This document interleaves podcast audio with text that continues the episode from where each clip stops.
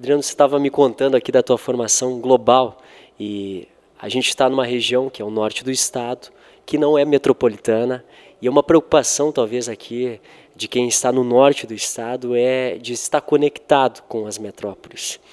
E talvez nisso a gente acaba pecando em abrir mão de estar conectado ao nosso cliente, que é quem realmente nos paga. Eu quero entender um pouquinho mais dessa tua relação com o cliente, entender um pouquinho mais disso. É, claro, dentro do, do teu papel de marketing digital também. Bem-vindo. Obrigado, Jonathan. É isso mesmo, porque muitas empresas focam somente nas mudanças da sociedade, nas tecnologias como machine learning, internet das coisas, blockchain, e esquece o cliente, o que de fato é realmente para o cliente. Então, o que eu disse hoje na palestra é de você olhar dados, por exemplo, fazer uma estratégia também, ou campanhas de marketing digital, mas tudo centralizado com o cliente no centro. O que é realmente importante para ele em termos de experiência, necessidades, atendimento. E não somente pensar somente isoladamente, uh, de uma forma pulverizada, uh, tecnologia ou devices, ou, por exemplo, redes sociais. Usou um termo aí, pulverização, que me parece muito presente nas redes sociais, no digital de uma maneira geral. Né? A gente não tem mais tanto o mainstream, o, o, grande, assim, mas talvez uma sociedade mais pulverizada.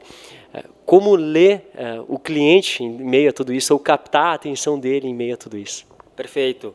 Uh, conforme vão surgindo novas tecnologias, redes sociais, WhatsApp, canais o tempo todo, é cada vez mais, como você disse, pulverizada a atenção do nosso cliente. É um cliente multitela.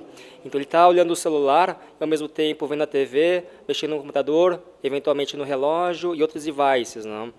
Então hoje o cliente mobile tem duas finalidades principais. Ou matar o tempo, ele está atrasado num no encontro, ele vai matar o tempo para passar o tédio ou ganhar tempo. Então ele vai comprar um ingresso de cinema, de teatro, enquanto está no carro e a pessoa do lado está dirigindo.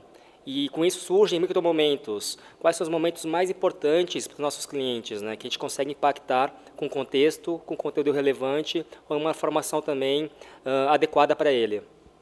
É possível com a tecnologia saber dimensionar quando ele está querendo matar o tempo e quando ele está querendo ganhar o tempo? Sim, sim. Hoje já tem, inclusive, tecnologias como machine learning, que é o comportamento e aprendizado da máquina em relação aos usuários, mas dá para saber quando que ele está, por exemplo, usando o Waze para dirigir até certo local, uh, a certo bairro, seja em Passo Fundo, seja em São Paulo, outra cidade. E com isso trazer também uma informação relevante, por exemplo, olha, uh, no meio do caminho tem um posto de gasolina, ou no meio do caminho tem uh, não sei, uma informação, uma loja uh, que vai ser adequada para você, para você alcançar seu objetivo.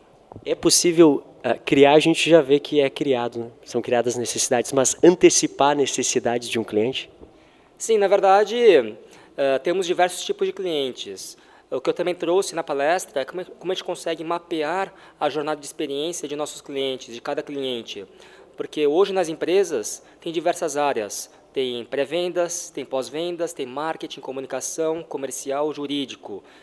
Essas áreas estão, estão se relacionando com o cliente, só que elas não se conversam. Então, às vezes, o cliente é mal atendido, por exemplo, no time de pré-vendas, e depois o time de comunicação que vai atendê-lo via WhatsApp ou presencial não sabe desse gargalo. Então, como é que a gente também internamente consegue melhorar a comunicação entre equipes, né? com foco sempre no cliente?